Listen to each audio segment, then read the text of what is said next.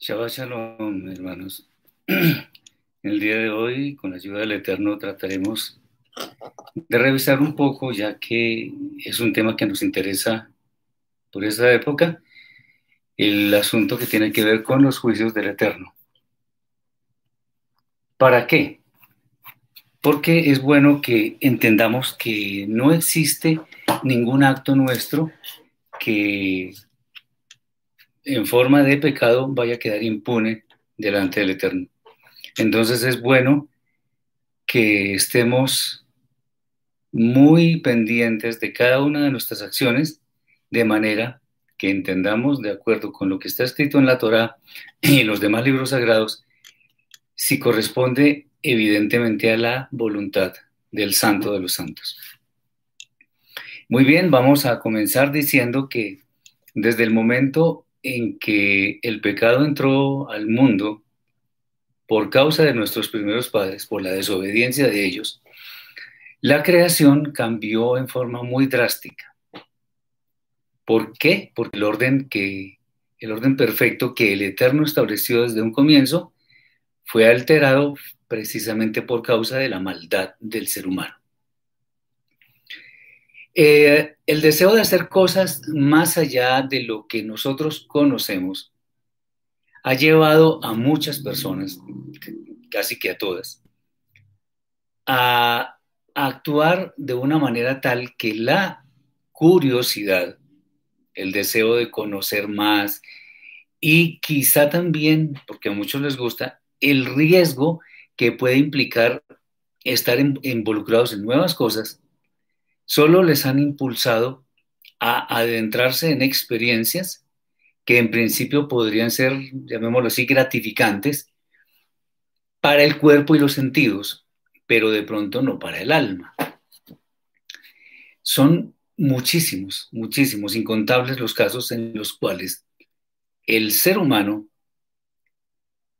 ha optado por mostrar conductas que sin importar lo, malos, lo, malas que puedan ser, le han llevado a obtener fama, riquezas materiales, poder y bueno, muchas otras cosas más, que lamentablemente lo único que han logrado es llevar el alma a una verdadera postración espiritual. De manera que ha habido muchos momentos en los cuales el juicio del Eterno ha llegado como consecuencia justa a, eh, a las acciones de los hombres. Aunque nosotros deberíamos saberlo, no sobra recordar que el Eterno es misericordioso y de acuerdo con lo que está en la escritura, no quiere la muerte del que muere. Acordémonos que la paga del pecado es muerte, por lo tanto lo que merecemos es la muerte. Pero él dice, no quiero la muerte del que muere. Pero también, además de ser misericordioso, es justo. Razón por la cual, como también lo dice la escritura, no tendrá por inocente al culpable. Eh, él hace juicio cuando una situación en su criterio perfecto así lo amerita. De manera que cuando ocurre algo en esta dirección, o sea, que viene un juicio por parte del Eterno, es porque no es otra cosa diferente la que debe suceder. La escritura, en repetidas oportunidades, nos ilustra cómo es que la maldad del hombre ha traído juicios justos del Eterno. O sea, es casi como que los seres humanos pidiéramos el, juicio, el juicio del Eterno. Lo cual nos indica que las cosas, eh, cuando se relacionan con Él, con el Santo, son muy sensibles, son muy importantes. ¿Por qué? Porque Él toma muy en serio nuestras palabras, nuestras acciones y aún nuestras omisiones. En estos días en los cuales resalta la fiesta de Yom Teruah, que de hecho es hoy mismo, es sumamente importante que seamos conscientes de que nuestros pecados han abierto una brecha muy grande entre el Eterno y nosotros. ¿Por qué? Porque Él nos creó con su imagen, con su semejanza, para que siempre mostremos esa condición, o sea, que somos imagen y semejanza de Él. Pero a pesar de ello, a pesar de que esto es muy cierto, es muy real, hemos violado la Torah muchísimas veces. Esto es muy triste. Porque lo que pasa es que le hemos hecho juego a las maquinaciones de nuestro Yetzer Ara, o sea, de nuestra mala inclinación.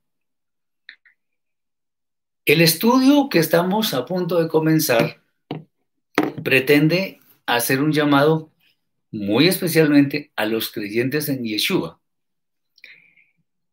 para que reconociendo sinceramente nuestras fallas, hagamos lo posible por ponernos a cuentas con el Rey de Reyes, el Santo, bendito sea, de manera que si nos tocara ir a su presencia, en este momento nuestros, llamémoslo así, nuestros activos celestiales sean positivos.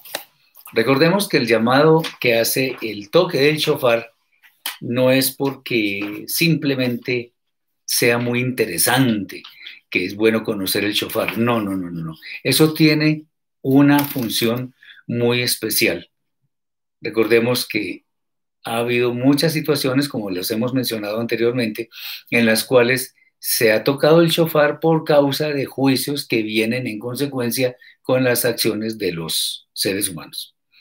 Entonces, por esta razón, nosotros ilustraremos algunas situaciones en las cuales el Eterno decretó juicio sobre una o varias personas, lo cual nos sirve como testimonio de que la fidelidad del Eterno para cumplir lo que Él mismo ha establecido es absolutamente irresistible. Nada ni nadie puede eh, echar para atrás un decreto de Él en torno a un juicio. Y lo más triste es que en los días actuales la forma como está comportándose el mundo, eh, estos juicios parece que no tardan en llegar. Vamos a ver cómo es este tema porque igual es bueno que tengamos el testimonio de la escritura para que no tengamos ninguna disculpa en cuanto a que, que no sabíamos acerca de esto que es tan importante por parte del Eterno. Nunca sobra que despertemos del sueño que muchas veces vivimos a causa de las acciones que nuestra mala inclinación nos lleva a realizar, nos lleva a hacer. Por ello es que el testimonio escritural es el mejor maestro para nuestra vida. Así que siempre nosotros vamos a tener en cuenta, en primer lugar, lo que está en la escritura, que es inspirado por el Eterno, bien sea porque Él se lo dictó a Moshe o porque le mostró a los profetas que hablaron desde antiguo y que mostraron exactamente qué era lo que el Eterno quería hacer y que hoy en día de hecho nos impacta y nos aplica. Vamos a ver entonces algunos de los juicios, porque no podemos decirlos todos, algunos de los juicios que fueron ejecutados bien sea sobre grupos de personas o sobre individuos particulares, lo que nos revela que el Eterno ejecuta sus juicios cuando, cuando definitivamente no hay un punto de retorno y es necesario cambiar totalmente el panorama que existe por causa de la maldad. Bien, no parece ser muy claro esto de que el panorama vaya a cambiar por acción nuestra. Eso va a cambiar por acción del Eterno, porque como lo he citado en anteriores exposiciones, hay incluso una ley que se ha mostrado en los laboratorios que se llama la ley de la entropía. La ley de la entropía lo que dice palabras más, palabras menos, es que las cosas tienden cada vez más a estar en mayor desorden. Total que es obvio que no, de ninguna manera podemos afirmar que del desorden puede venir orden. De ahí que, por ejemplo, la famosa teoría del Big Bang no tenga ningún sustento bíblico. Y otras cosas. Entonces, si hay desorden, lo que va a haber a continuación es más desorden. ¿Por qué estoy citando esto? Porque eso es algo que en forma análoga se relaciona con el tema de la maldad del hombre. La maldad, cuando empieza en algún núcleo de personas, siempre ha ido en aumento. Y por eso es que al final el Eterno hace juicios sobre eh, las personas que han llevado a ese sitio o a una comunidad, en fin, al caos espiritual. Vamos a citar entonces en primer lugar el tema del Mabul, el tema del diluvio. Ese, este, este es un caso muy claro, muy específico acerca de, de un juicio por parte del Eterno. De hecho, este es el primer caso de un juicio en forma masiva que vemos en la escritura. Y este juicio fue ejecutado sobre toda la tierra. Estamos hablando de hace miles de años. ¿Por qué digo esto? Porque en ese entonces el mundo se llenó de corrupción. O sea, no, eso no es solo de ahora. En ese momento había una corrupción terrible en el mundo.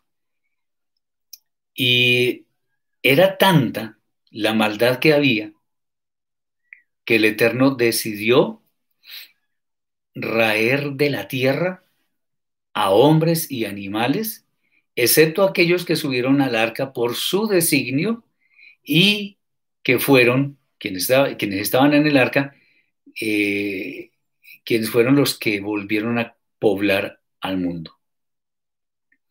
En el libro de Bereshit, capítulo 6, versículos 1 al 13, Génesis 6, 1 al 13, está escrito lo siguiente.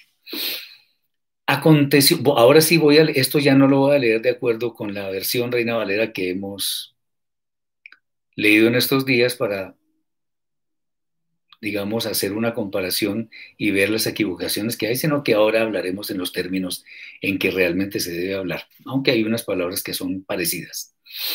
Aconteció que cuando los hombres, cuando comenzaron los hombres a multiplicarse, sobre la faz de la tierra y les nacieron hijas, que viendo los Benei a Elohim, lo que muchas Biblias traducen como hijos de Dios, pero ahí no dice eso, los Benei a Elohim. ¿Qué significa los Benei a Elohim? Los hijos de los poderosos. Bueno, ya vamos a explicar. Y viendo los que viendo los Benei Elohim que las hijas de los hombres eran hermosas, tomaron para sí mujeres, escogiendo entre todas. Y dijo el Eterno, no contenderá mi espíritu con el hombre para siempre, porque ciertamente él es carne. Mas serán sus días 120 años. Había nefilim en la tierra en aquellos días, y también después de que se llegaron los Bene a Elohim, a las hijas de los hombres, y les engendraron, y, después, y les engendraron hijos, perdón. Y después que se llegaron los Bene Elohim a las hijas de los hombres, y les engendraron hijos. Estos fueron los valientes que desde la antigüedad fueron varones de renombre. Y vio el Eterno que la maldad de los hombres era mucha en la tierra y que todo designio de los pensamientos del corazón de ellos era de continuo solamente el mal. Y se arrepintió el Eterno de haber hecho el hombre en la tierra y le dolió en su corazón. Y dijo el Eterno, raeré de sobre la faz de la tierra a los hombres que he creado desde el hombre hasta la bestia y hasta el reptil y las aves del cielo, pues me arrepiento de haberlos hecho. Pero Noah halló gracia ante los ojos del Eterno. Estas son las generaciones de Noah. Noah, varón justo, era perfecto en sus generaciones. Con Elohim caminó Noah. Y engendró Noah tres hijos, Hashem, Aham y Yafet. Y se corrompió la tierra delante de Elohim, y estaba la tierra llena de violencia.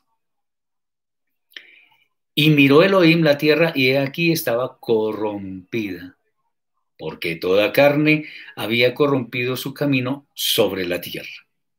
Dijo pues Elohim a Noah, he decidido el fin de todo ser porque toda la tierra está llena de violencia a causa de ellos. Y he aquí que yo los destruiré con la tierra. Bueno, vamos a explicar algunos términos porque hay algunos hermanos que están nuevos llegando acá y pues la idea es que aprendamos todos y seamos, estemos en una misma mente y un mismo parecer. Aunque ya lo hemos explicado en otros, en otros videos, para tener una comprensión adecuada del pasaje es bueno que sepamos los términos que aparentemente son raros. Normalmente en las Biblias cristianas y bueno, y aún en las Biblias hebreas, dice, viendo los hijos de Dios. Aquí hay un problema grandísimo porque ahí no dice hijos de Dios. Es más, la palabra Dios no existe en el idioma hebreo. La palabra Elohim no significa Dios. Además, la palabra Elohim no solamente le aplica al Eterno, bendito sea, sino también a los hombres, dependiendo si de pronto están en liderazgo, en eminencia, en autoridad, y son poderes. Entonces aquí no se está hablando de hijos de Dios como ángeles, como cosas raras. De hecho, en el judaísmo existe una, un mito en cuanto a que estos eran dos ángeles, incluso le ponen nombres, eh, que fueron los que corrompieron el mundo. No, simplemente los Bene a Elohim, lo que mal llaman las traducciones hijos de Dios, son los hijos de los poderosos. Recordemos que estas personas, o estas personas no en general, quienes tienen poder, pueden permear eh, los sentimientos, las emociones o incluso el conocimiento de las personas, llevándolos a algo muy bueno o a algo muy malo. Por eso es que el Eterno dice, no contenderá mi espíritu con el hombre para siempre, porque ciertamente él es carne. Entonces ahí no está hablando de ángeles que se corrompieron, no están hablando de ángeles que cayeron, ángeles caídos, como muchos afirman que existen. No, ángeles caídos no existen. Y bueno, ya que el Eterno me pone a hablar de estas cosas, es bueno decir que la mejor, por lo menos yo humildemente lo digo, la mejor definición que he escuchado de los ángeles la encontramos en la carta a los Hebreos, capítulo 1, versículo 14, donde dice, no son todos, todos es todos, espíritus, ahí lo llaman en algunas Biblias ministradores, que están al servicio de quienes han de alcanzar la salvación. Entonces, los ángeles no tienen libertad, ellos solamente obedecen al Eterno y están a nuestro servicio, de quienes alcanzamos la salvación. Entonces no hay ángeles caídos, no hay ángeles caídos. En la escritura no hay testimonio de ángeles que sean ángeles caídos, porque ellos no tienen libertad para pensar, sino hacer lo que el Eterno les ordene. Bien, entonces cuando dice acá, y dijo el Eterno, no contenderá mi espíritu con el hombre para siempre, porque ciertamente él es carne, no está hablando de ángeles, está hablando de seres humanos. Y esos Bene a Elohim, que son los hijos de los poderosos, también son seres humanos. Entonces alguno dirá, bueno, ¿y por qué los discriminan que los Bene a Elohim y los hombres? Cuando dice los hombres, está hablando de los hombres común, los hombres del común, porque los Bene Elohim son los que están en autoridad, en poder. Bien.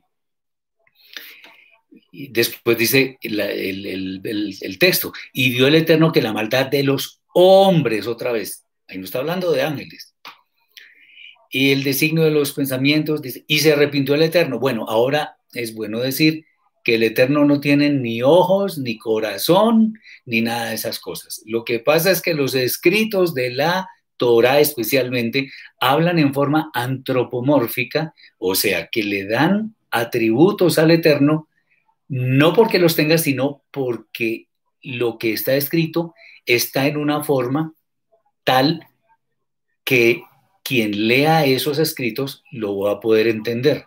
Entonces nosotros los seres humanos nos enojamos, sentimos alegría, sentimos miedo y todo aquello, eh, nos trasladamos, nos movemos y del Eterno se dice esas cosas, pero no porque Él lo haga, porque el Eterno lo llena todo, Él no necesita moverse ni arriba, ni abajo, ni nada, porque Él lo llena todo.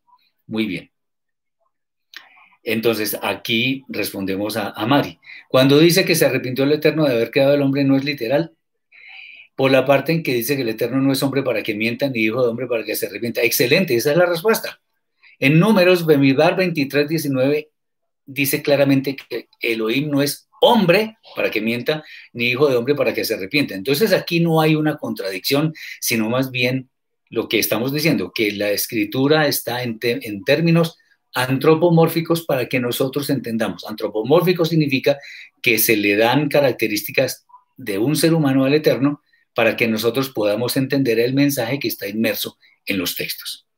Bien, entonces el Eterno no se arrepintió.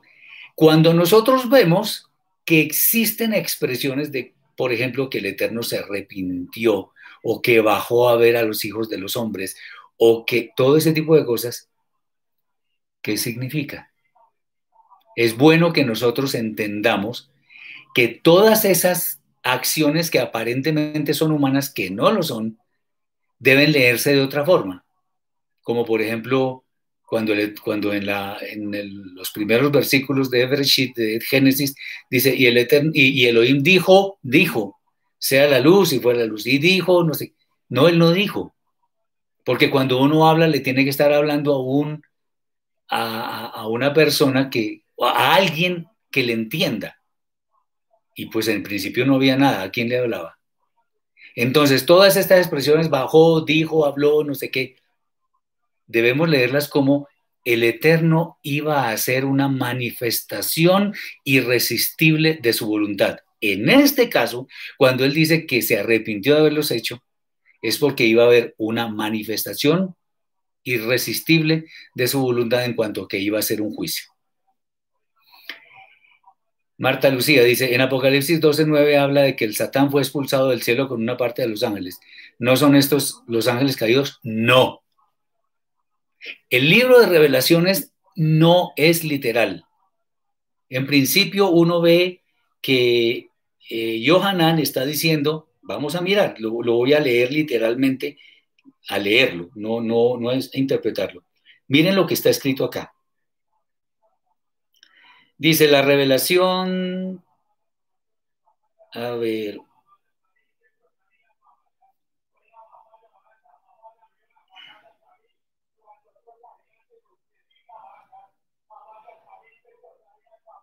Bueno, aquí, aquí, cuando dice yo, Johanan, vuestro hermano, copartícipe vuestro de la tribulación, etcétera, estaba en la isla llamada Patmos, etcétera, etcétera, y hablaba en forma de visiones. O sea que lo que está escrito en el libro de revelaciones son visiones. ¿Qué significa esto? Que como son visiones no las podemos interpretar literalmente. El que lea literalmente lo que está en Apocalipsis no va a entender absolutamente nada. Nada. Entonces ahí no hay ángeles caídos, no hay eh, eh, lo, que, lo que vio Johanan, que él, vio candeleros, vio malajín, vio todas esas cosas en visión.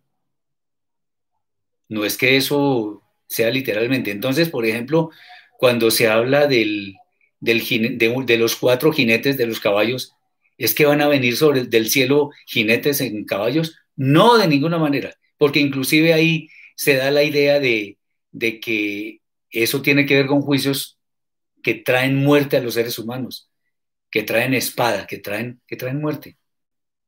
Entonces no se puede interpretar de ninguna manera de esa forma. Y el Satán no es un personaje. Si no lo has, no lo, no has visto los videos referentes a eso, te, te sugiero que los veas, porque el Satán no es un ser externo, eso está aquí adentro de nosotros. Muy bien. Dice Francisco, entonces lo que el libro de Enoch dice no tiene sentido. ¿Y por qué debería tener sentido? Porque lo dice el libro de Enoch. ¿Quién es el autor del libro de Enoch? El libro de Enoch está lleno de fábulas, de mitos, que no se deben interpretar literalmente. Y tampoco podemos decir que es divinamente inspirado. Así también podemos nombrar el libro de Yashar, o sea, el, el que llaman Hazer. ¿Por qué? Estos libros hay que, hay que interpretarlos literalmente, hay que creerles. Yo le creo a la escritura. A, esa sí, porque esa es divinamente inspirado, inspirada. Los demás libros son los demás libros. Pueden tener cosas buenas, pueden tener cosas que pueden haber pasado, pero no todo es para que lo tomemos como base de doctrina. Hoy qué bueno, dices tú, nosotros somos el antimesías cuando hacemos maldades más que el antimesías somos, tenemos el espíritu del antimesías. Bien. Entonces, el libro de Enoch no es para tenerlo en cuenta como base de fe.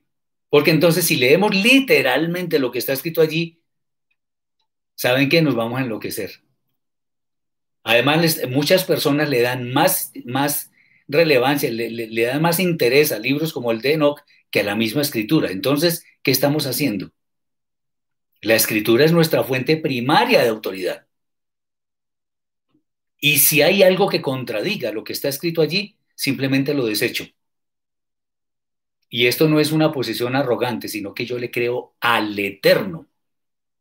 ¿Qué evidencia hay de que el libro de Enoch sea verdadero, que contenga la verdad? Yo quisiera saber dónde hay evidencia de que el libro de Enoch tiene la verdad.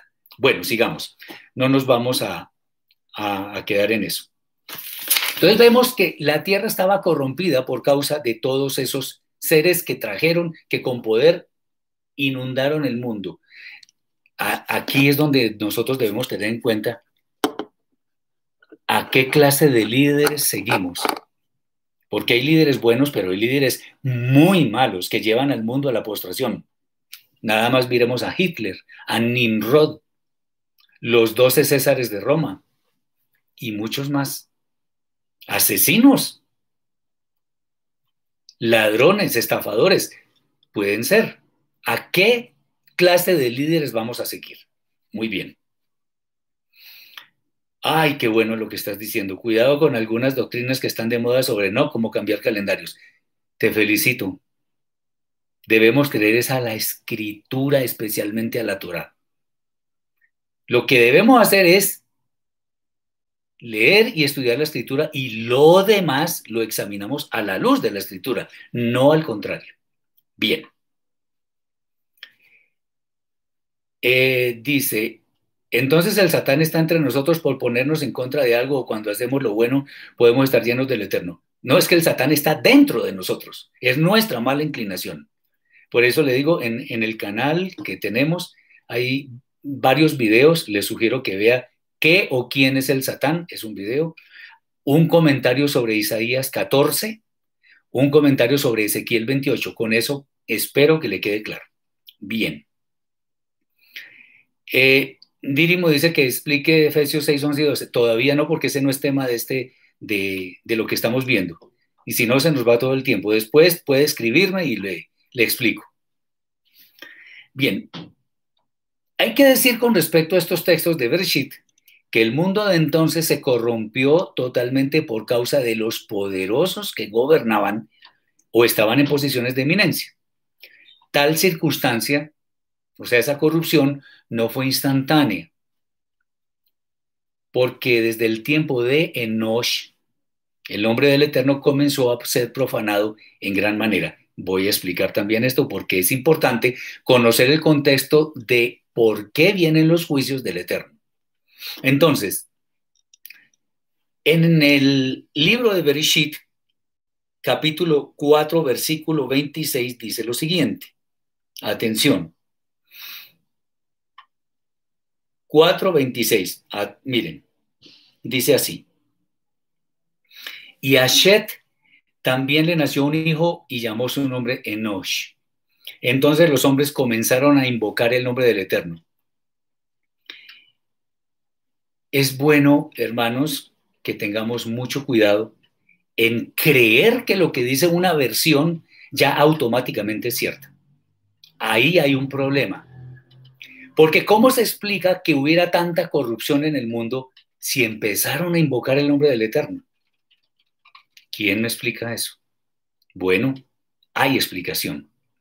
Fíjense ustedes que las, las, las palabras de la lengua hebrea, y por eso yo insisto tanto en que muchas veces cuando las personas creen saberlo todo, porque de esos hay, dicen, no, es que la cosa es así, y yo le pregunto, bueno, según la Biblia hebrea, que es la original, ¿qué es lo que dice? Nunca más me vuelven a decir nada porque no saben hebreo. Entonces, ¿cuál es el asunto? Hay que conocer el trasfondo hebreo de las escrituras. A ver, ¿a qué nos referimos? Resulta que en ese versículo dice, esa es una posible traducción, pero resulta que las preposiciones en el hebreo, una misma preposición puede significar varias cosas. Entonces, para no irme a, una clase de hebreo exhaustiva, simplemente voy a decir lo siguiente. Ahí dice, empezaron a invocar el nombre del Eterno, pero también se puede leer y es algo que realmente cuadra mucho más con lo que estamos diciendo, con lo que estamos diciendo, no, ni siquiera yo, con lo que está escrito en la Torah. Dice, entonces comenzaron a, ojo, la primera versión es, entonces comenzaron a invocar el nombre del Eterno. Pero la forma como se debe leer es otra. Entonces empezaron a llamar con el nombre del Eterno. ¿Qué significa eso? Significa que el nombre del Eterno desde Enosh fue profanado de tal manera que lo que, lo que nos hace entender esta, esta forma de leer es que hasta cualquier objeto, por despreciable que fuera, le ponían el nombre del Eterno que en ese entonces sí se conocía, hoy no. O sea, la pronunciación, básicamente. Entonces, cualquier cosa, una piedra, un pedazo de tierra, eh, un animal, todo con el nombre del Eterno. Eso es una profanación terrible del nombre del Eterno. No podemos llegar a ese punto. Entonces, desde esa época de Enosh, el, hijo de Shet, el tercer hijo de Adam, la corrupción empezó a ser gigantesca. Y obviamente eso se comenzó a multiplicar. Como en ese entonces no había Torah, era fácil que la maldad se multiplicara. ¿Esto qué significa? Que la influencia de los hombres que estaban en eminencia fue tal que el mundo se corrompió totalmente hasta el punto de que el Eterno decidió hacer un juicio sobre todo lo existente. En ese juicio murieron todos los seres humanos excepto la familia de Noah, o sea, fueron ocho personas, mediante la cual el mundo fue poblado de nuevo. Noah, su esposa, sus tres hijos y las esposas de sus hijos. Eh, dice Mari, como enseñar doctrinas de hombres con el nombre del Eterno sería profanar el nombre del Eterno. Totalmente de acuerdo, así es. Bien, es importante tener en cuenta que Noah, que, que, que a Noah más bien, el Eterno le anunció su voluntad con mucha anticipación, por eso le dijo que construyera un arca con ciertas especificaciones, etcétera. Podríamos preguntarnos entonces de pronto si las demás personas no sabían nada, si el Eterno no le dijo nada a las demás personas y solamente le dijo en secreto a Noah, voy a acabar el mundo y, ustedes nada más se van a salvar y los demás que se destruyan. No. Tenemos una evidencia de que ese juicio sí fue anunciado. En la segunda carta de Kefa, de Pedro, capítulo 2, versículo 5, leemos que Noah fue pregonero de justicia, lo que significa que anunció la voluntad del Eterno a los hombres, pero no fue escuchado, así era la maldad. Incluso podrían burlarse de él. O sea, en un tiempo en el que la lluvia ni se conocía muy bien y que hubiera un personaje muy pintoresco que empieza a construir una embarcación Pues hasta se burlaban de él seguramente. Pero bueno, no hacía anuncios. Pregonero de justicia. Además tuvo más de 100 años para anunciar eso. 100 años. Entonces tengamos esto muy en cuenta. Muy bien. Lo que acabamos entonces de mencionar significa que el Eterno dio mucha, mucha eh, oportunidad para arrepentirse. De manera que no hubiera ninguna excusa para contender con él a causa del juicio que ya era inminente. No existe una sola ocasión en la escritura en la cual el Eterno haya hecho juicios sorpresa, pues Él es justo y misericordioso como para querer que todas las personas tengan ocasión de hacer teshuva, de que se arrepientan y escapar de los juicios que son todos justos. Exacto, dice Melissa, eh, como en estos tiempos que las personas no creen que vendrán juicios, sino que todo pasará. Hay de los malos, hay de los malos. Eh, a mí me dice la hermana, a mí me han llegado a decir que la Biblia es un cuento muy bonito, la historia se repite, los creyentes somos los raros en este mundo. Sí, mi hermana, así es, somos raros. A nosotros nos importa es que el Eterno nos escuche y que seamos agradables en su presencia. Lo demás no importa. Bien, los pecados del hombre sin duda alguna traen consigo una retribución por parte del cielo. Siendo este el primer juicio que vemos en la escritura, pues la maldad del hombre había llegado a extremos que era necesario detener. ¿Qué fue lo que ocurrió con este siglo, con este, con este juicio? Recordemos que toda carne murió sobre la tierra y las aves de los cielos también. Toda carne murió, hombres y animales de la tierra. Algunos decían, bueno, ¿cómo es el tema de que... Y los dinosaurios, los dinosaurios existieron antes del diluvio. Por eso es que se forman fósiles y se han encontrado fósiles de, esos animales. ¿Cuál es el tema? Los fósiles, en una forma muy elemental lo voy a decir, se forman por causa de contrastes muy violentos en las temperaturas, lo cual fue el caso con el diluvio, porque el clima en todo el planeta era perfecto y de un momento a otro fue un cataclismo de proporciones gigantescas. Entonces, por eso se formaron los fósiles, o sea, los dinosaurios cohabitaron con el hombre. Francisco dice, entonces desde la venida de la dona hasta nuestros días, el ser humano ya está avisado de todo lo que viene y no le ponen importancia. Correcto, mi hermano. Y no solo con la venida de Yeshua, desde antes. Desde antes estaba avisado. Muy bien. ¿Qué pasó con los peces? ¿No murieron porque estaban en el agua? Los peces, a ver, buena pregunta. Parece ser, según tradiciones, aunque a mí no me extrañaría, solamente digo como tradiciones, dicen que incluso el, el hombre mezclaba animales Acordémonos que el Eterno hizo todo según su especie.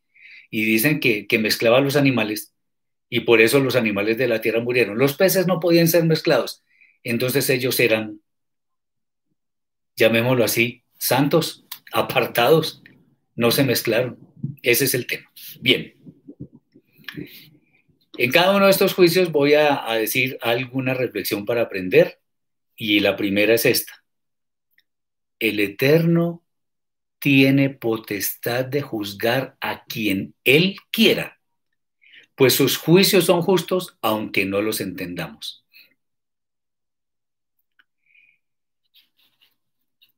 Eh, Miguelina dice, esta situación está difícil, queremos crecer en fe, buscamos información del que conoce la palabra del Eterno, pero todos difieren. ¿Qué haré?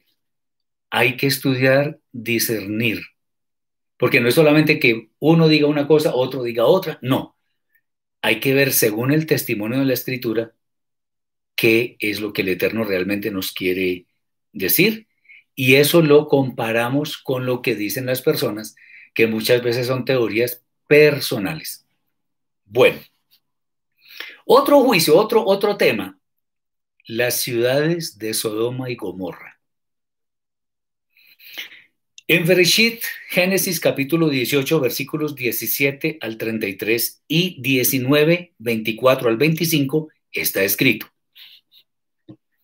Y el Eterno dijo, encubriré yo a Abraham lo que voy a hacer, habiendo de, habiendo de ser Abraham una nación grande y fuerte, y habiendo de ser benditas en él todas las naciones de la tierra, porque yo sé que mandará a sus hijos y a su casa después de sí, que guarden el camino del Eterno haciendo justicia y juicio, para que haga venir el Eterno sobre Abraham lo que había hablado acerca de él.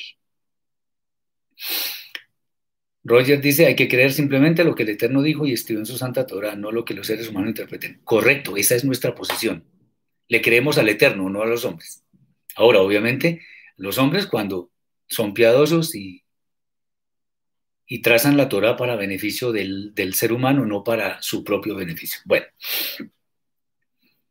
entonces el Eterno le dijo, por cuanto el clamor contra Sodoma y Gomorra se aumenta más y más, y el pecado de ellos se ha agravado en extremo, descenderé ahora y veré si han consumado su obra según el clamor que ha venido hasta mí, y si no, lo sabré.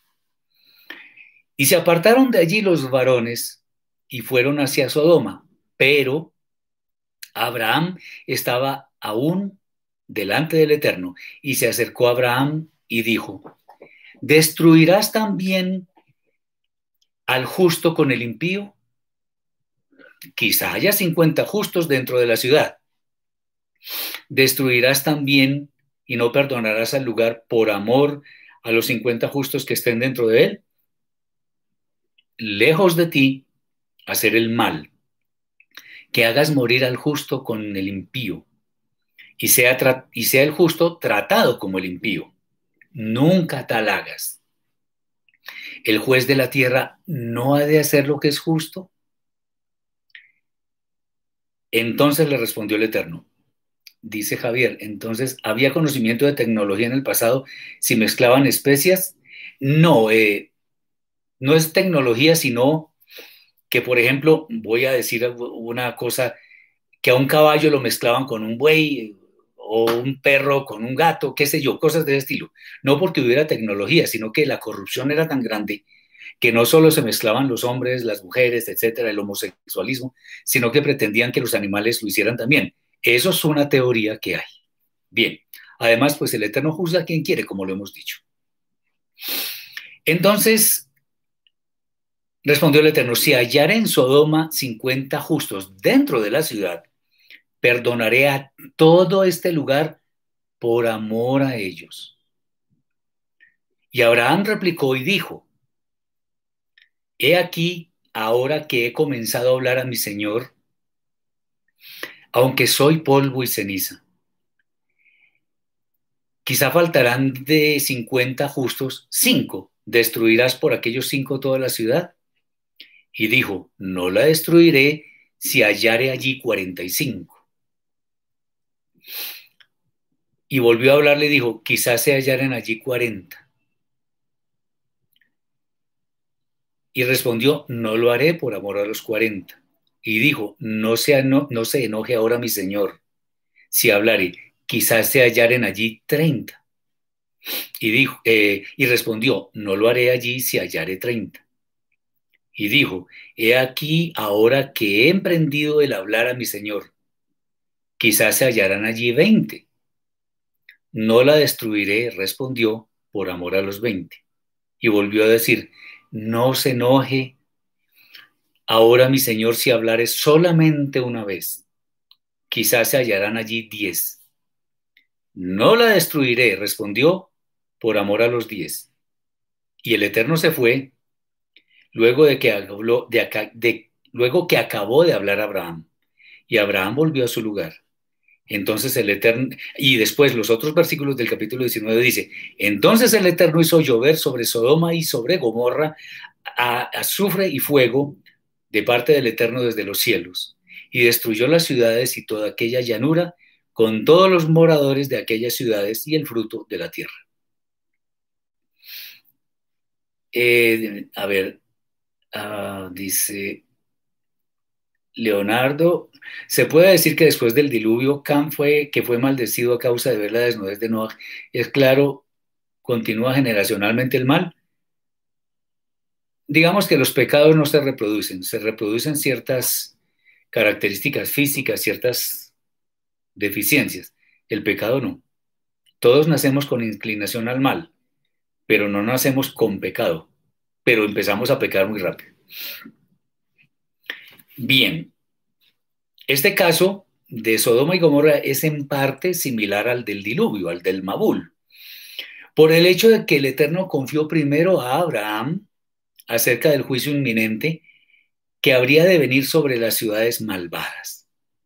El hecho de que allí hubiera tanta maldad como forma de vida en manera alguna significa que el juicio habría de ser injusto puesto que según las evidencias escriturales, ninguna persona tenía excusa para rebelarse contra el Eterno.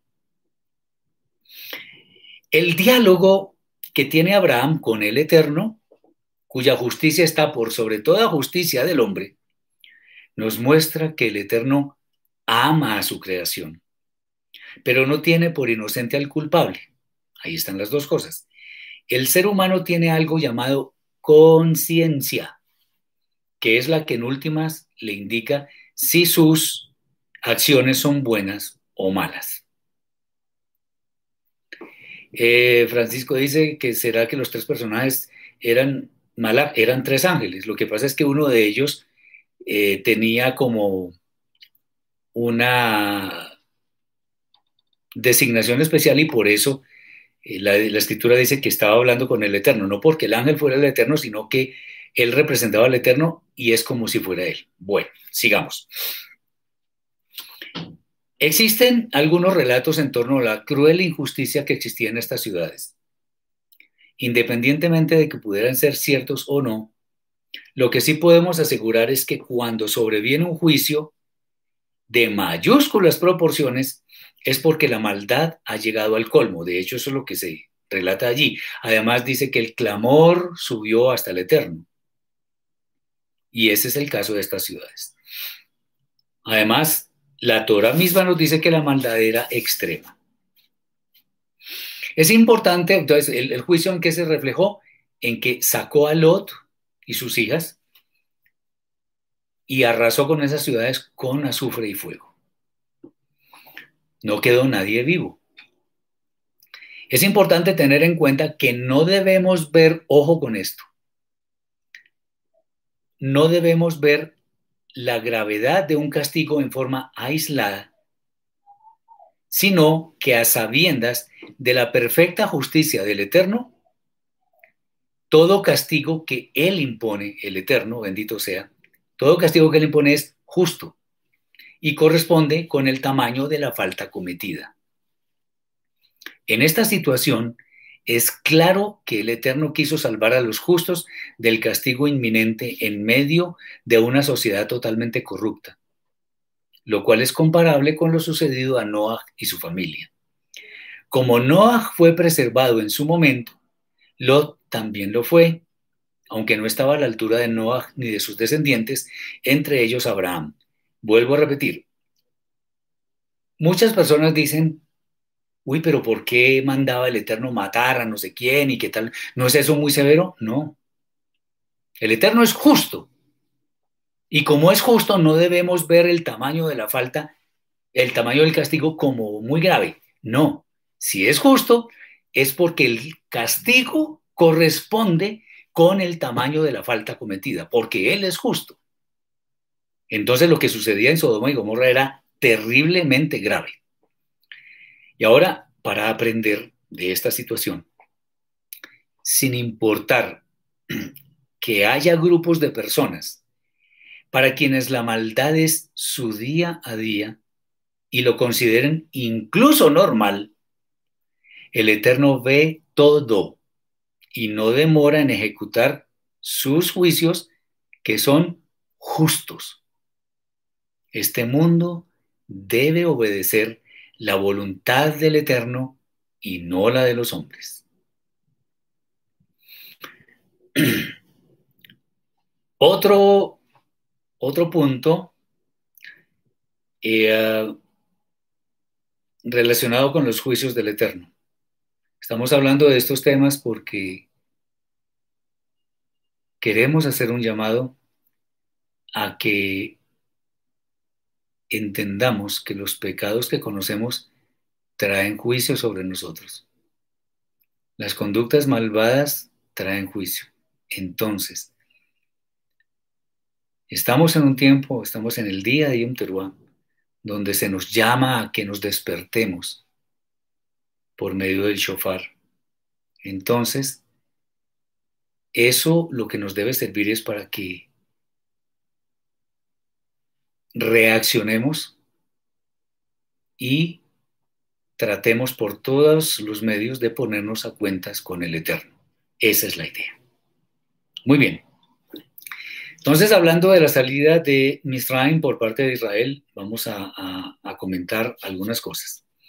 Después de que el pueblo de Israel gozó de alguna tranquilidad, eh, de, alguna, no, de bastante tranquilidad en, en el gobierno del faraón que conocía a Joseph, el pueblo después de eso estuvo sometido a una terrible servidumbre en la cual había gran injusticia y dureza por, en el trato por parte de los egipcios.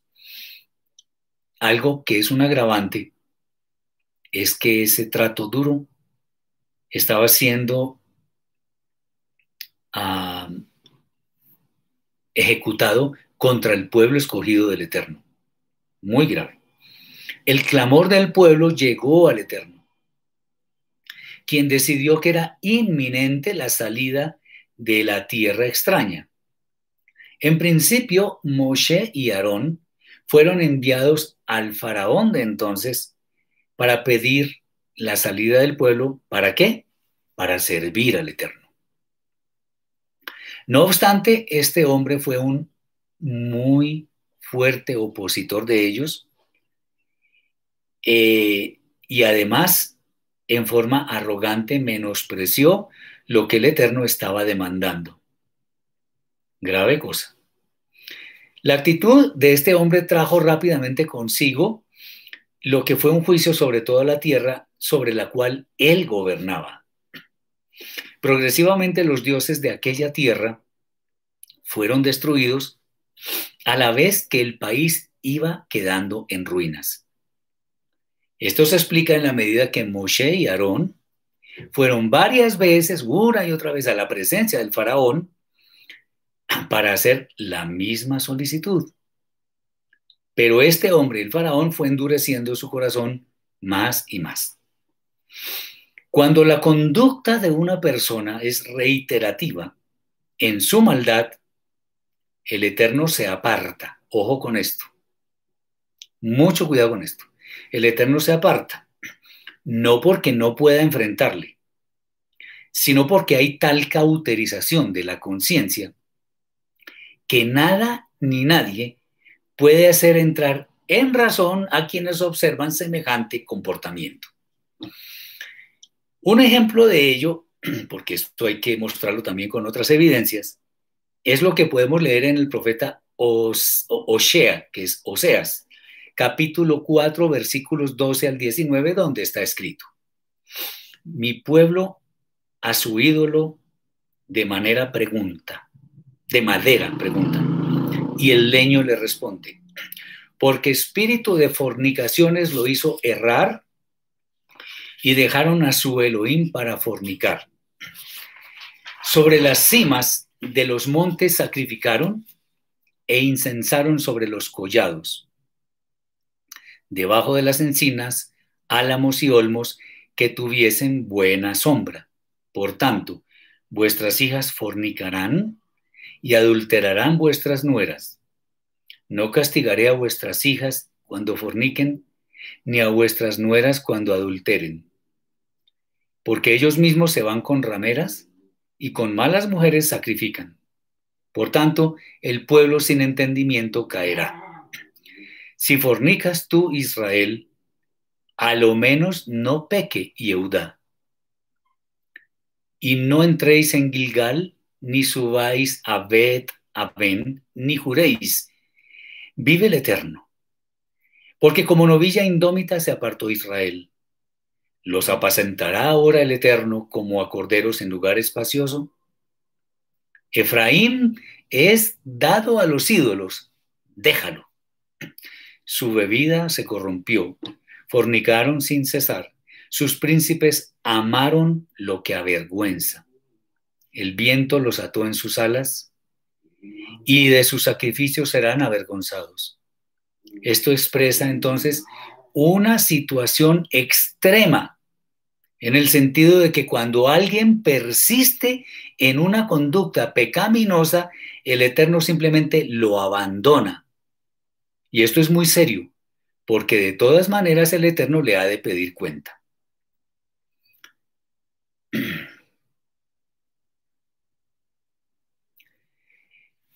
Dice Francisco, he estado leyendo acerca de Egipto que dependen de Misraim, lo cual era hijo de Canaán, según entiendo ellos deberían ser esclavos y no por Israel, por la profecía acerca de Noah para con su hijo. No, no necesariamente, porque quien bendice al pueblo de Israel también es bendecido. Fíjese usted que salieron muchos egipcios con el pueblo de Israel y entraron a formar parte del pueblo, entonces no es necesariamente así. Eh, Manuel dice una persona no cuerda o loca es una persona con la conciencia cauterizada. No, es una persona que no tiene conciencia. Es una persona que está presa, está cautiva. Una persona con la conciencia cauterizada es una persona que persistiendo voluntariamente en su maldad no quiere apartarse de ella. Esa es la que tiene la conciencia cauterizada. Bueno, entonces lo que el Eterno ejecutó sobre Misraim, sobre Egipto, fue una gran cantidad de juicios de manera que los egipcios entendieran quién es el amo del universo y por qué su voluntad es absolutamente irresistible. Para responder lo que dice el hermano Francisco, el Eterno le había dicho a Abraham que su descendencia tendría, estaría sometida a esclavitud, etc., y volverían a la tierra donde estaba asentado Abraham y dice, porque aún no ha llegado la maldad del amorreo hasta aquí. Esa fue la causa por la cual el Eterno sacó a, Israel de Egipto y lo llevó a la tierra prometida. Porque la maldad del amorreo no ha llegado hasta acá. Bien. ¿Una persona con la conciencia cautiva puede ser libre? No, porque está cautiva. No es libre. No, es, no está libre porque su conciencia está cautiva. Bien. Eh, en este caso, también podemos ver que hubo suficientes advertencias, de manera que los juicios no llegaron por sorpresa. Para aprender en este tema, no persistamos en conductas pecaminosas, porque el Eterno, quien lo ve todo, sin duda nos va a tomar cuentas de ellas. Bien, otro, otro tema referente a los juicios del Eterno. El Eterno, eh, eso fue la conquista de la tierra prometida. El Eterno le prometió a su pueblo Israel que le otorgaría una tierra fértil en la cual sus hijos habrían de vivir con holgura, por supuesto si obedecían sus preceptos. Lo interesante de esto es que ese inmenso regalo no habría de ocurrir en cualquier tiempo, sino cuando la maldad de los habitantes de aquella tierra llegara al colmo, como lo acabo de decir.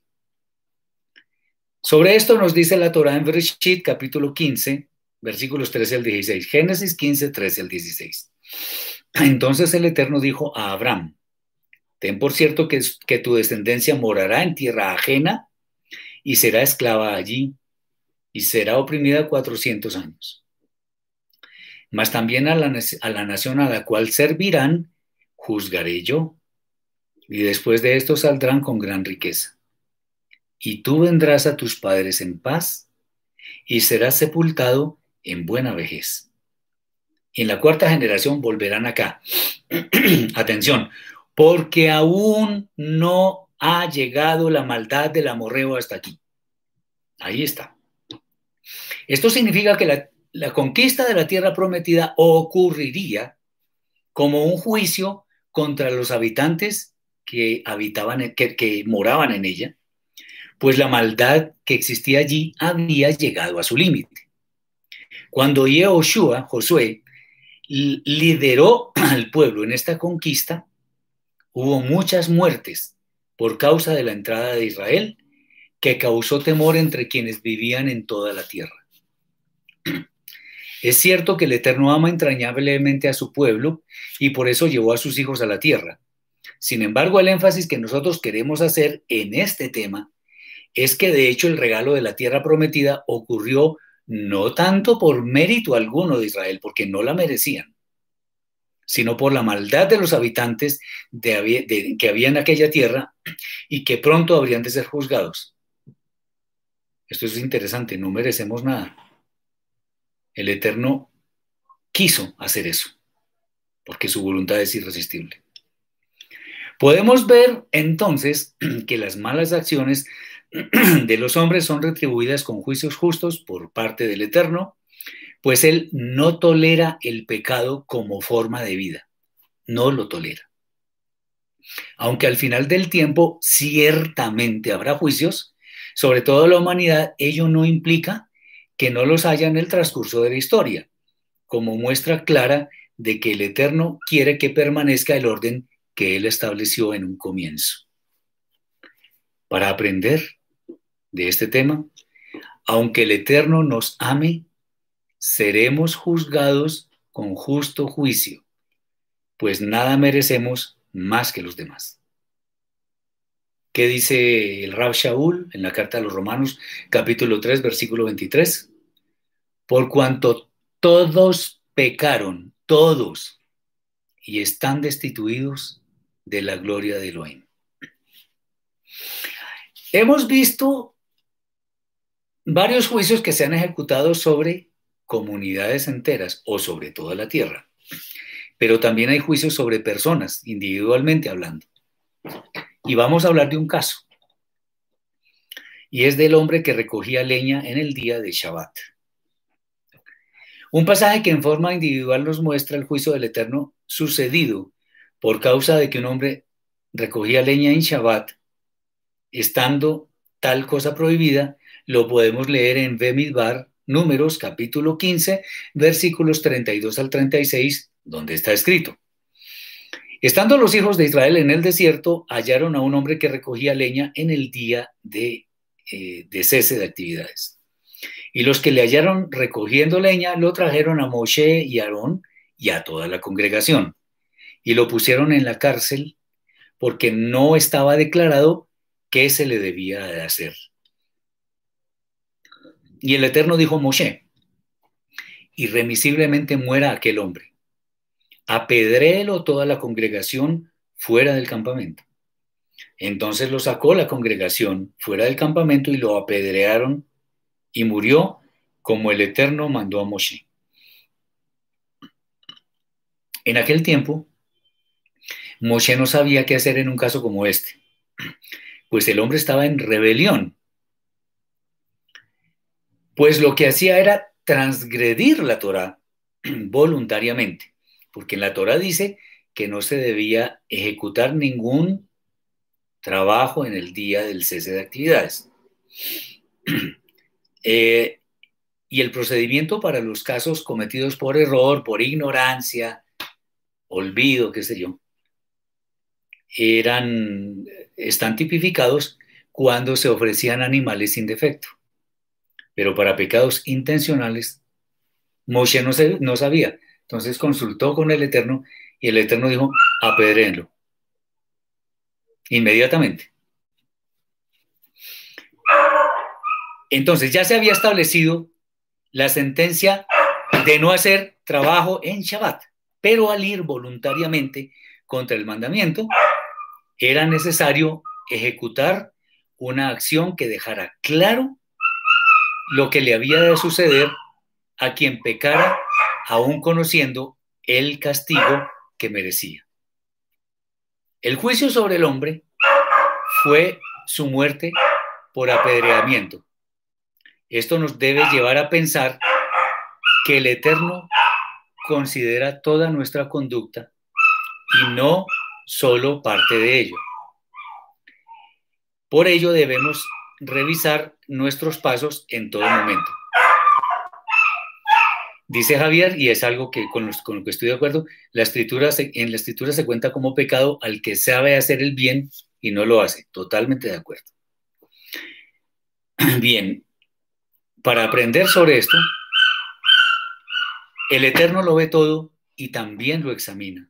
Hemos de cuidar cada una de nuestras acciones, pues nada podemos ocultar al amo del universo. Bien, hay otro caso interesantísimo en la escritura, que es el caso de Aján, que llaman las, eh, las traducciones más populares lo llaman Acán. Bueno, este caso no se escapa a los ojos del Eterno. Él cometió un pecado que en principio no fue notado, pero el Eterno lo reveló de tal forma que el pueblo eh, pudiera seguir sin tropiezo su camino a la conquista de la tierra prometida. Dice María, lo de la esposa de Lot que se convirtió en estatua de tal es verdad. Pues claro, la Torah lo dice. Yo creo lo que dice la Torah. Si lo dice la Torah, es verdad. Eso dice la Torah, así es. En Yehoshua, Josué capítulo 17, versículos 1 al 16 está escrito.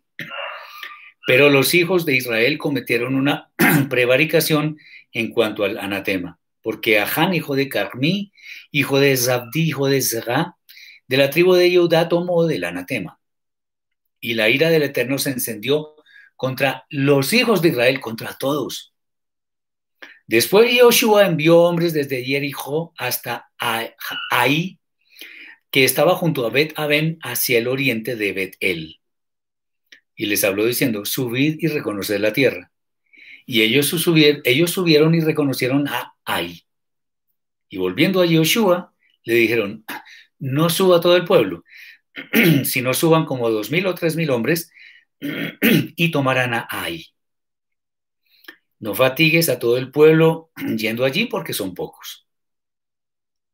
Y subieron allá del pueblo como tres mil hombres, los cuales huyeron delante de los de ahí.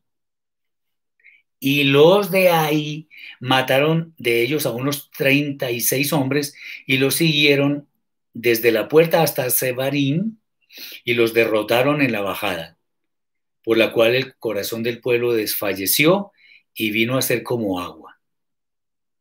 Entonces Joshua rompió sus vestidos y se postró en tierra sobre su rostro delante del arca del Eterno hasta caer la tarde. Él y los ancianos de Israel y echaron polvo sobre sus cabezas. Y Joshua dijo, ah, Señor Eterno, ¿por qué hiciste pasar a este pueblo el Jardén, el Jordán? Para entregarnos en las manos de los amorreos, para que nos destruyan. Ojalá nos hubiéramos quedado al otro lado del Jardín. Ay, Señor, ¿qué diré? Ya que Israel ha vuelto la espalda de delante de sus enemigos. Porque los cananeos y todos los moderadores de la tierra oirán y nos rodearán y borrarán nuestro nombre de sobre la tierra. ¿Y entonces qué harás tú a tu grande nombre? Y el Eterno dijo a Yoshua, levántate. ¿Por qué te postras así sobre tu rostro? Israel ha pecado y aún han quebrantado mi pacto que yo les mandé y también han tomado del anatema y hasta han hurtado. Han mentido y aún lo han guardado entre sus enseres. Por esto los hijos de Israel no podrán hacer frente a sus no podrán hacer frente a sus enemigos, sino que delante de sus enemigos volverán la espada por cuanto han venido a ser anatema. Anatema significa algo destinado para destrucción. Ni estaré más con vosotros si no destruyereis el anatema de en medio de vosotros. Levántate, santifica al pueblo y di, santificaos para mañana, porque el Eterno, el Elohim de Israel, dice así, anatema hay en medio de ti, Israel. No podrás hacer frente a tus enemigos hasta que hayáis quitado el anatema de en medio de vosotros. Os acercaréis, pues, mañana por vuestras tribus, y la tribu que el Eterno tomare se acercará por sus familias, y la familia que el Eterno tomare se acercará por sus casas, y la casa que el Eterno tomare se acercará por los varones, y el que fuere sorprendido en el anatema será quemado y todo lo que él tiene por cuanto ha quebrantado el pacto del Eterno y ha cometido maldad en Israel. Y Joshua pues levantándose de mañana, hizo acercar a Israel por sus tribus y fue tomada la tribu de Judá. Y haciendo acercar a la tribu de Judá, fue tomada la familia de los de Serrá. Y haciendo acercar a la familia de los de Serrá por los varones, fue tomado Zabdi. Hizo acercar su casa por los varones y fue tomado Ahán, hijo de Carmí, hijo de Zabdi, hijo de Zerá de la tribu de Judá. Entonces Yehoshua dijo a Ahán, Hijo mío, da la gloria al Eterno, el Elohim de Israel, y dale alabanza, y declárame ahora lo que has hecho, no me lo encubras. Y Ahán respondió a Yoshua diciendo, verdaderamente yo he pecado contra el Eterno, el Elohim de Israel, y así y así he hecho. Pues vi entre los despojos un manto babilónico muy bueno y doscientos ciclos de plata y un lingote de oro de peso de cincuenta ciclos, el cual codicié y tomé y he aquí que está escondido bajo tierra, en medio de mi tienda, y el dinero debajo de ello. Y Joshua entonces envió mensajeros, los cuales fueron corriendo a la tienda. Y he aquí estaba escondido en su tienda, y el dinero debajo de ello. Y tomándolo de en medio de la tienda, lo trajeron a Joshua y a todos los hijos de Israel, y lo pusieron delante del Eterno. Entonces Joshua y todo Israel con él tomaron a Ahán, hijo de Será, el dinero, el manto, el lingote de oro, sus hijos, sus hijas, sus bueyes, sus asnos, sus ovejas, su tienda y todo cuanto tenía, y lo llevaron todo al valle de Ahor. Y le dijo Joshua, ¿por qué nos has turbado? Túrbete el Eterno en este día. Y todos los israelitas los apedrearon y los quemaron después de apedrearlos y levantaron sobre él un gran montón de piedras que permanece hasta hoy. Y el Eterno se volvió del ardor de su ira.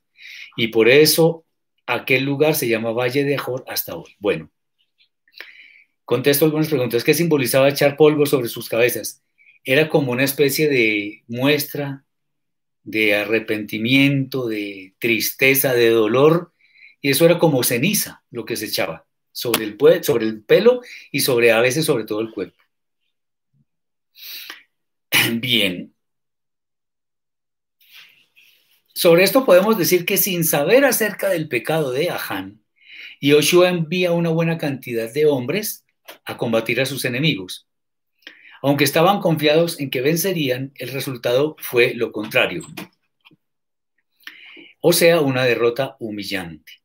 Yoshua no entiende el porqué de esto, razón por la cual le pregunta al Eterno el motivo de este revés para el pueblo. Y es cuando el santo le revela el pecado eh, eh, que, se cometió y fue el obstáculo para obtener la victoria.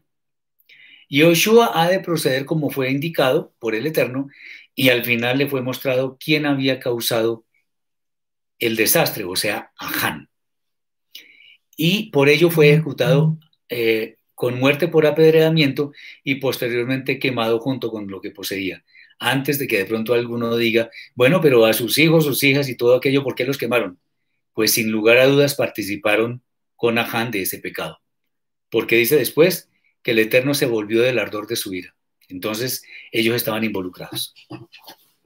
Bien, el pasaje nos revela que además de que nuestros asuntos con el Eterno revisten una gran seriedad, nada le es oculto. Por tanto, quien crea que se pueda esconder del santo de los santos, así como quería hacerlo Caín, como quería hacerlo Adán, perdón, ha de recibir su, su retribución por este hecho. Este caso que nos narra la escritura, nos, en un momento en el cual la santidad del pueblo de Israel estaba a un nivel muy alto, nos enseña que la santidad es el estado del alma que el Eterno quiere para todos los hijos de su pueblo. Y en cuanto a esto, ¿qué podemos aprender? Nada que hagamos pecando, aunque parezca pequeño a los ojos de los hombres, lo es ante el Eterno. Por ello debemos cuidar en todo tiempo nuestra santidad. los juicios pueden ser ejecutados también entonces sobre personas individualmente. Aquí hay otro texto, es algo largo, pero vamos a tomarlo porque vale la pena. La maldad de Isabel, la que llaman Jezabel, pero el nombre es Isabel. Esta fue una mujer malvada en gran manera, pues manipulaba a su esposo, el rey Ahab, que también era malvado, para que obtuviera todo lo que él deseaba, independientemente de que lo que tuviera que hacer fuera malo. La escritura nos, nos relata acerca de la maldad de esta mujer que incidió grandemente en el reinado de su esposo para hacer lo malo delante del Eterno. Vamos a ver ahora en Melahim Aleph, en Primera de Reyes, capítulo 21, versículos 1 al 23. Dice así, pasadas estas cosas, aconteció que Nabot de Jezreel tenía allí una viña junto al palacio de Ahab, rey de Shomron. Shomron es Samaria. Y Ahab habló a Nabot diciendo, dame tu viña para un huerto de legumbres, porque estás cercana a mi casa y yo te daré por ella otra viña mejor que esta. O si mejor te pareciere, te pagaré su valor en dinero. Y Nabot respondió a Ahab, guárdeme el Eterno, de que yo te dé a ti la heredad de mis padres. Y vino Ahab a su casa triste y enojado por la palabra de Nabot, de Jezreel le había respondido diciendo, no te daré la heredad de mis padres. Y se acostó en su cama y volvió su rostro y no comió. Vino a él su mujer Isabel y le dijo, ¿por qué está tan decaído tu espíritu y no comes? Él respondió, porque hablé con Nabot de Jezreel y le dije que me diera su viña por dinero o que si más quería le daría otra viña por ella. Y él respondió, yo no te daré mi viña. Y su mujer Isabel le dijo, ¿eres tú ahora rey sobre Israel? Levántate y come y relájate y alégrate. Yo te daré la viña de Nabot de Israel. Entonces ella escribió cartas en nombre de Ahab y las selló con su anillo y las envió a los ancianos y a los principales que moraban en la ciudad con Nabot. Y las cartas que escribió decían así, proclamad ayuno, ayuno, y poned a Nabot delante del pueblo, y poned a dos hombres perversos delante de él, que atestiguen contra él y digan, tú has blasfemado a Elohim y al rey. Entonces sacadlo y apedreadlo para que muera. Y los de su ciudad, los ancianos y los principales que moraban en la ciudad, hicieron como Isabel les mandó, conforme a lo escrito en las cartas que ella les había enviado. Y promulgaron ayuno y pusieron a Nabot delante del pueblo. Eh, y vinieron entonces dos hombres perversos y se sentaron delante de él. y aquellos hombres perversos atestiguaron contra Nabot delante del pueblo diciendo, Nabot ha blasfemado a Elohim y al rey. Y lo llevaron fuera de la ciudad y lo apedrearon y murió. Después enviaron a decir a Isabel, Nabot ha sido apedreado y ha muerto. Levántate y toma la viña perdón, cuando Isabel oyó que Nabot ha sido apedreado y muerto, dijo a Ahab, levántate y toma la viña de Nabot de Jezreel, que no te la quiso dar por dinero, porque Nabot no vive, sino que ha muerto. Y oyendo a eh, Ahab que Nabot era muerto, se levantó para descender a la viña de Nabot de Jezreel para tomar posesión de ella. Entonces vino la palabra del Eterno a Elías Tisbita, diciendo, levántate, desciende a encontrarte con Ahab, rey de Israel, que está en Shomron. Y aquí él está en la viña de Nabot, a la cual ha descendido para tomar posesión de ella. Y le hablarás diciendo, así ha dicho el Eterno, ¿no mataste y también has despojado? y volverás a hablarle diciendo, así ha dicho el Eterno. En el mismo lugar donde lamieron los perros la sangre de Nabot, los perros lamerán también tu sangre, tu misma sangre. Y Ahab dijo a Elías, ¿me has hallado enemigo mío? Él respondió, te he encontrado porque te has vendido a hacer lo malo delante del Eterno. He aquí yo traigo mal sobre ti, y barreré tu posteridad y destruiré hasta el último varón de la casa de Ahab, tanto el siervo como el libre en Israel. y pondré tu casa como la casa de Jerabam, o sea, Jeroboam, hijo de Nabat, y como la casa de Baasá, hijo de Ahías, por la rebelión con que me provocaste a ira y con que has hecho pecar a Israel. De Isabel también ha hablado el Eterno diciendo, los perros comerán a Isabel en el muro de Jezreel. Y sobre esto, ya la ejecución del juicio, lo vemos en Melahim Bet, Segunda de Reyes, capítulo 9, versículos 5 al 10 y 30 al 37. Dice así. Cuando él entró, he aquí los príncipes del ejército estaban sentados. Y él dijo, príncipe, una palabra tengo que decirte.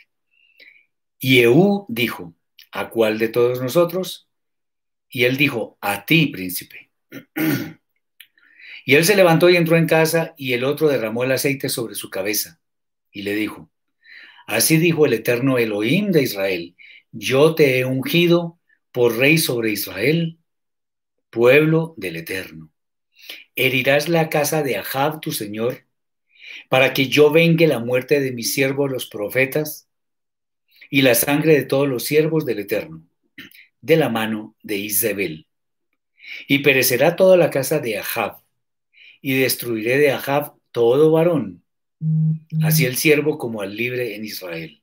Y yo pondré la casa de Ahab como la casa de Yerabán, Jeroboam, hijo de Nabat, y como la casa de Baasa, hijo de Ayas.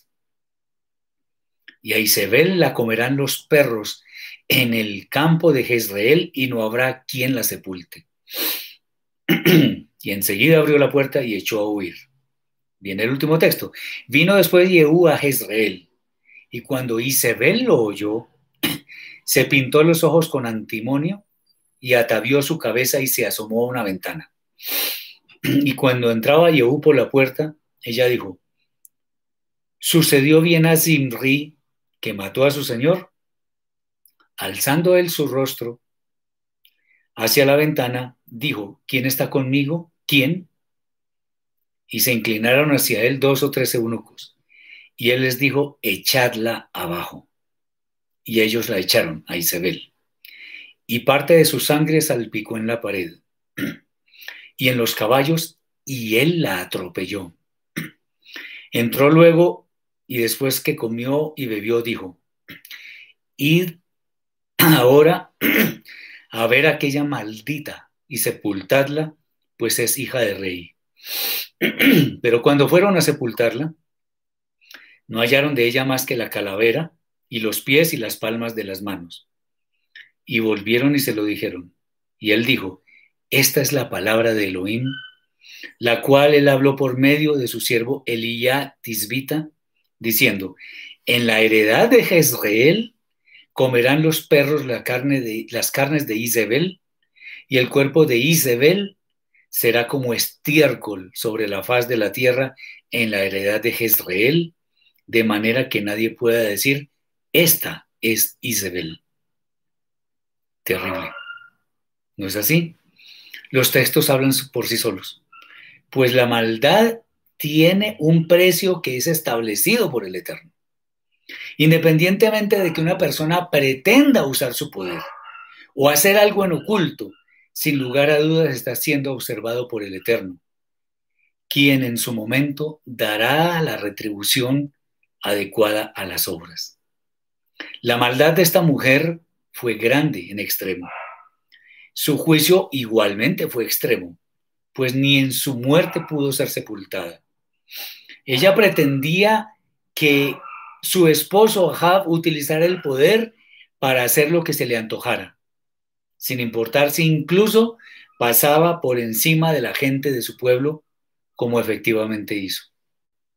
Por ello, su juicio fue muy severo, pues ante el Eterno no podemos proceder con impunidad, sin importar cuál sea nuestro nivel de dignidad. Y para aprender de esto, nada, nada ha de quedar impune ante el Eterno. Siempre hay una oportunidad de arrepentirnos sinceramente de nuestras obras. Y el último caso, el que tiene que ver con la ciudad de Nínive.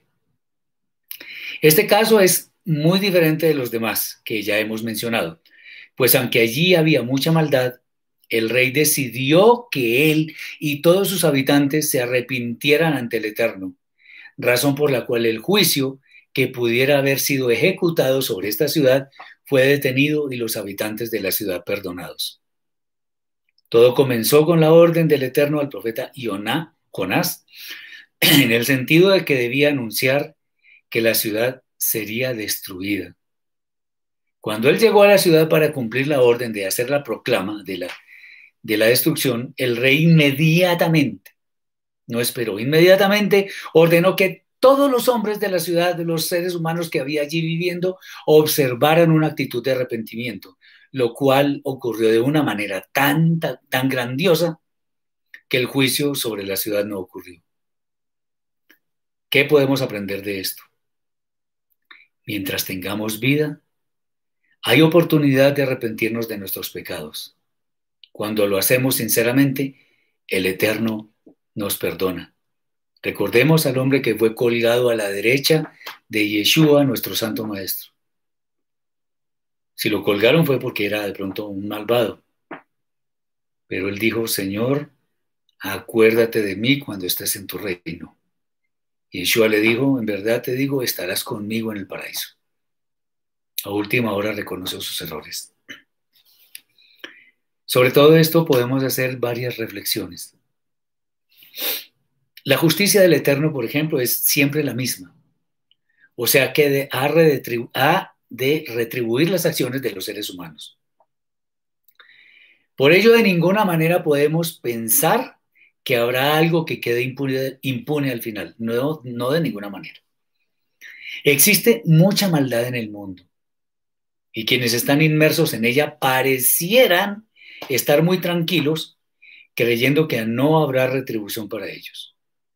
No obstante, aunque quisiéramos ver que la justicia opere inmediatamente, el Eterno tiene reservado el momento para ejecutar sus juicios de manera que todo el mundo le dé la gloria que solo Él merece. Hay un día que dicen los profetas, llamado, un día que mencionan que se llama el Día del Eterno. Ese es el día de los juicios del Eterno. Varios profetas lo mencionan. Siempre que la maldad se ha acrecentado en un lugar, llega un momento en que esta, la maldad, llega a su colmo razón por la cual ahí sí, sin demora, llegan los juicios. En la escritura podemos comprobar que siempre ha habido una fuerte retribución por parte del Eterno a quienes han propagado el mal y son sus protagonistas.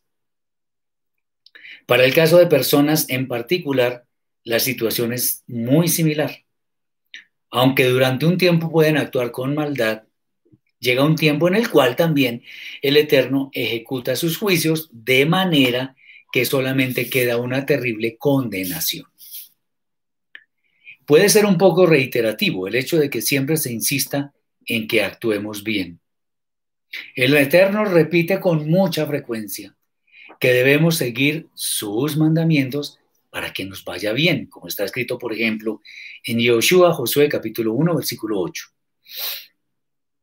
No obstante, el ser humano, en no pocos casos, en muchísimos de hecho, hace caso omiso de las advertencias y decide ir por un camino que lleva a la muerte, prefiriendo deleites pasajeros que la entrada a la vida eterna.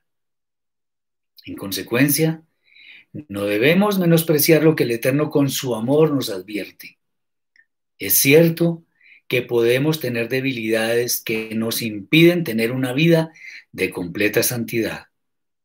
Pero también tenemos una Neshama que es la que nos indica el verdadero camino que lleva a la vida. Por todo esto, son muy oportunas las palabras que encontramos en Mishlei, el libro de Proverbios, capítulo 1, versículos 20 al 33, que nos dicen lo siguiente. La sabiduría clama en las calles, alza su voz en las plazas, clama en los principales lugares de reunión. En las entradas de las puertas de la ciudad dice sus razones. ¿Hasta cuándo, oh simples, amaréis la simpleza?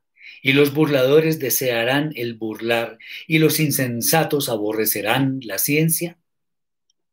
Volveos a mi reprensión. He aquí, yo derramaré mi espíritu sobre vosotros, y os haré saber mis palabras. Atención, por cuanto llamé, antes de seguir leyendo, cuando aquí se está hablando de la sabiduría, la sabiduría proviene del Eterno. Si leemos, si reemplazamos en lugar de sabiduría el Eterno, que lo podemos hacer en este texto, miren lo que dice. Por cuanto llamé, está hablando de la sabiduría, pero es el Eterno también. Por cuanto llamé y no quisisteis oír, extendí mi mano y no hubo quien atendiese, sino que desechasteis todo consejo mío y mi reprensión no quisisteis, también yo me reiré de vuestra calamidad. Y me burlaré cuando viniere, os viniere lo que temáis, lo que teméis. Cuando viniere como una destrucción, lo que teméis, y vuestra calamidad llegare como un torbellino, cuando sobre vosotros viniere tribulación y angustia.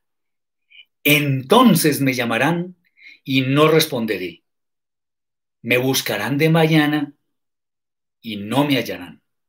Por cuanto aborrecieron la sabiduría y no escogieron el temor del Eterno, ni quisieron mi consejo y menospreciaron toda reprensión mía. Por ello comerán del fruto de su camino y serán hastiados de sus propios consejos. Porque el desvío de los ignorantes los matará y la prosperidad de los necios los echará a perder. Mas el que me oyere habitará confiadamente y vivirá tranquilo sin temor del mal. Quiera el Eterno que oigamos la voz del, oigamos su voz. O Él lo quiere, más bien que nosotros queramos oír, su voz. No seamos insensatos. No seamos de dura cerviz. Escuchemos la reprensión del Eterno. No persistamos en nuestra mala, en nuestra mala conducta. Hoy que es el día de Yom Teruah, el Eterno hace sonar el shofar para que nosotros nos levantemos, nos despertemos del letargo en el cual estamos por causa de nuestra maldad. Tenemos la oportunidad de hacer teshuva tenemos la oportunidad de que nuestros pecados sean olvidados para seguir en una vida de santidad. Pareciera que hoy, día de Yom Teruah, no, no, va, no va a venir Yeshua hasta ahora. Por lo tanto, podrá ser en otro Yom Teruah. Eso no significa que podemos hacer lo que queramos. Porque qué tal que saliendo a la calle o qué sé yo, encontremos la muerte. Nadie tiene la vida comprada. Nadie. No despreciemos el amor del Eterno. Hagamos el bien. No importa que seamos impopulares, que nos señalen como obsoletos, como tontos, como locos. ¿Qué importa?